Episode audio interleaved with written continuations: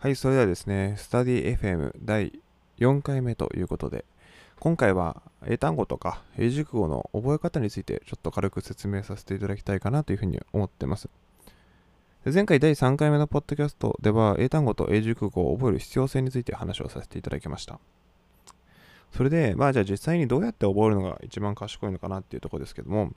まず一番最初に一つだけ言っておくと、結局、どんなあノウハウとか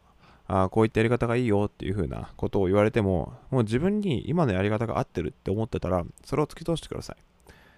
結局もうそこら辺に関しては本当人それぞれっていうところがあるので、あくまでもこういったやり方があるよという風なノウハウの一つとして聞いていただければなというふうに思って今回は話をさせていただきます。はい。でまず、一番思うのは、コツコツやるっていうのは大間違いだっていうところですね。よく英単語の覚え方とかで、毎日10単語ずつコツコツコツコツやることが大事だっていう風な話もしますけれども、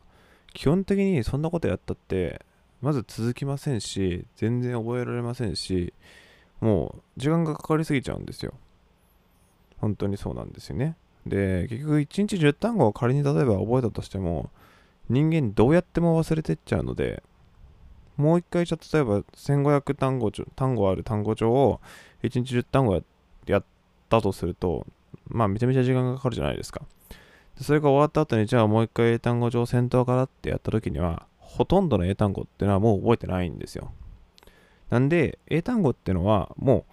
コツコツコツコツっていうんじゃなくて、その日、その1週間、その2週間に短期集中型で英単語っていうのは覚えてください。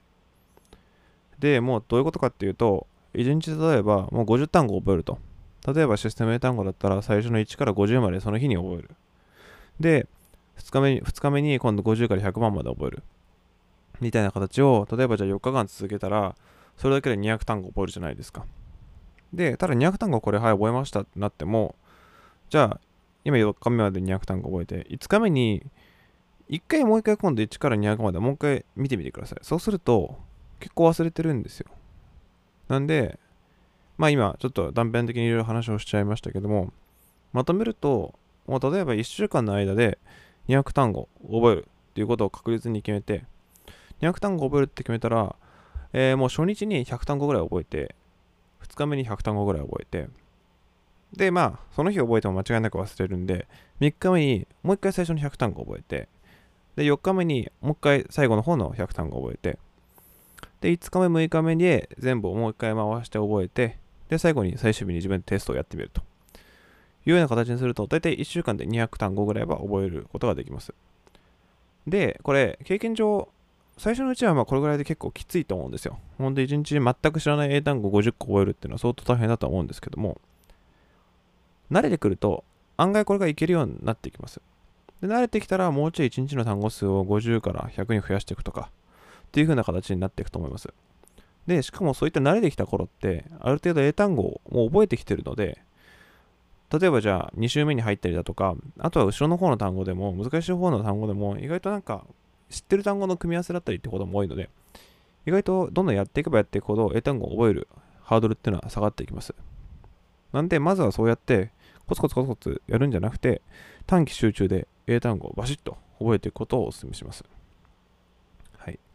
で、今、英単語の覚え方っていう風なところをちょっと説明しましたけども、あともう一つ大きな間違いがあって、えー、結構皆さん、英単語覚えるときに、日本語から英語もしっかり覚えようっていう風な方も多いと思います。しかもスペルまでノートとか裏紙とかに、あとルーズルーズリーフの紙とかにですね、ボールペンとか鉛筆でわーっとスペルをしっかり書いてやるって方も多いと思うんですけども、これははっきり言って、大学受験においてはあんまり意味がありません。高校受験の場合は結構英作文とかでがっつり英単語を書かせられるとか、そういうスペルレベルまで正しいとこっていうのが求められるんですけども、大学受験の場合、英作文がある大学っていうのは少ないですし、何よりも今、全く最も大事なのって、まあ、長文読解とか文法とかのそういう選択問題なんですよ。で、そこで単語とか、あそのレベル、単語のスペルとかそのレベルまで求められるってことは、ほぼほぼあんまないので、なんで大学受験の英単語を覚えるってなった時には、とりあえず、英語から日本語、英語は例えばスタディ書いてあって、それに対して、あ、勉強するだっていうふうにわかる。この向きでの単語っていうのをまず完璧にどんどん覚えていくことをお勧めします。で、これ不思議なもんで、意外とその向きでずっと単語を覚えていくと、もう分かってきたりするんですよ。気づいたら、英単語の方も覚えてくるってことも多いので、そこら辺は、えー、繰り返しになりますけども、日本語から英語も完璧にやるんじゃなくて、まず英語が与えられた時に、日本語をしっかりその意味がわかる、日本語で意味がわかるってところを重視して、英単語を覚えてください。はい。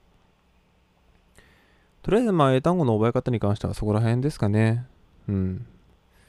ちょっと軽く英単語帳の話もしますか。で、これまず英単語帳ってのは、いろんな英単語帳いっぱい買って、えー、ああでもない、こうでもないってやるのはあんま良くないです。もうほんと一つの英単語帳に絞ってやるので、もしあなたがすでにもう英単語帳で、その英単語帳を使って300号とか400号とか600号とかもう一冊丸々覚えてるよっていう人は、もうその英単語帳だけをやり続けてください。で、もしまだ英単語帳をやってないよって人は、使ってないよって人は、ちょっとここ、今から言うポイントを押さえて、英語単語帳選びをしていただければなというふうに思います。で、どういうことかっていうと、まず、英単語帳が複数に分かれているやつはあんまおすすめしません。例えば、まあ、キクタンとかそうなんですけど、まあ、あれって結構初級、上級、初級、初級、中級、中級みたいな形でちょっとこういろいろ分かれてると思うんですよね。で、あれだともう一つにまとまってないので、後々英単語、英単語帳ってもう一冊をずっと受験勉強終わるまで回していくような形になるので、複数冊あるっていうのは結構デメリットとして大きいんですよね。もうそれを持ち歩くだけでもめんどくさいですし、やる気の問題で、とりあえずもうこの冊だけずっとやっちゃうみたいな形になることもあるので、複数冊に分かれている英単語帳っていうのはあんまりおすすめしません。あともう一つおすすめできない英単語帳っていうのが、えっと、レベル別に全く分かれてない単語帳ですね。で、どういうことかっていうと、まあ、本としては一冊のものがいいんですけども、もう本当難しい英単語から簡単な英単語まで、えー、もう1から10まで全部ランダムに書いてある英単語帳っていうのは、これはあんまりお勧めしません。なんでかっていうと、例えば自分の行きたい大学のレベルとか、あとはセンター試験にだけの対策を今したい時期とか、そういった時期があると思うんですけども、そういった時に、そういうレベル別で、え、がレベル別に分かれていない単語帳を使ってると、今本当に必要じゃない単語まで覚えたり復習しなきゃいけないことになっちゃうんですよ。で、これってもう時間が全然ない受験生にとっては非常に大きな問題なんで、必ず英単語帳を使うときは、例えばシスタンとかであれば、システム英単語帳とかであれば、えっと、1から1200までは簡単名、で、1200から1800までは中級みたいな形で分かれているので、こういったように、ある程度ですね、えー、レベルがしっかり分かれてくれている英単語帳っていう風なものを使うことをお勧めします。はい。ということで今回はですね、まあ、英単語の覚え方と、軽く最後、英単語帳の覚え方っていうところを説明させて、覚え方、選び方ですね。すいません。英単語帳の選び方っていうところを説明させていただきました。はい。他にもですね、なんかいろいろ相談とか質問とかありましたら、ぜひともですね、えー、公式の Twitter の方までご連絡いただければ、ポッドキャストの方にて回答させていただきます。はい。ということで、最後までご視聴いただきありがとうございました。